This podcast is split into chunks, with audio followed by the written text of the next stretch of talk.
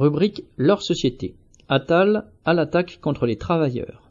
Samedi 10 février, les agriculteurs avaient démonté leur barrage et Gabriel Attal avait fini de composer son gouvernement. Il pouvait donc le réunir en séminaire et lui indiquer la voie à suivre, détaillée le lendemain pour le Parisien dimanche. Il y avait là une redite de son discours de politique générale et de sa longue liste d'attaques anti-ouvrières. Mais deux semaines ayant passé, Attal y a ajouté de nouvelles pointes.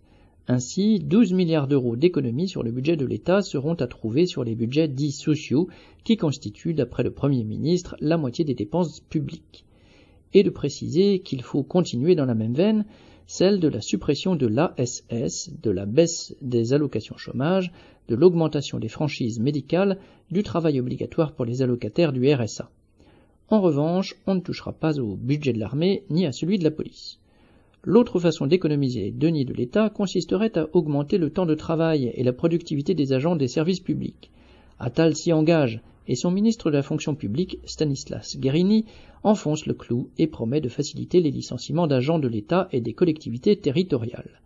Cette démagogie antifonctionnaire n'est pas seulement verbale, elle se traduit en salaires bloqués et en conditions de travail dégradées pour les agents, particulièrement pour ceux qui occupent les emplois les plus pénibles, les moins payés et les plus indispensables, ceux à qui ces mêmes responsables politiques tressaient des couronnes pendant l'épidémie de Covid.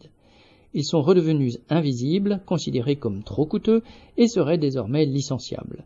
Cela se traduit aussi par des services publics dégradés, et là encore, c'est la partie la plus démunie de la population qui trinque.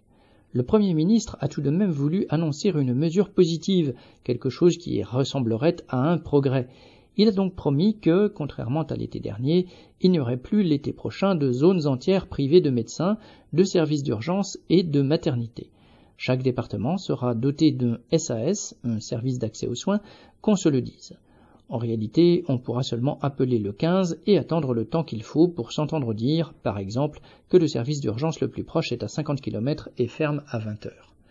Le distributeur gouvernemental de mauvais coups et de promesses bidons, en revanche, ne ferme jamais.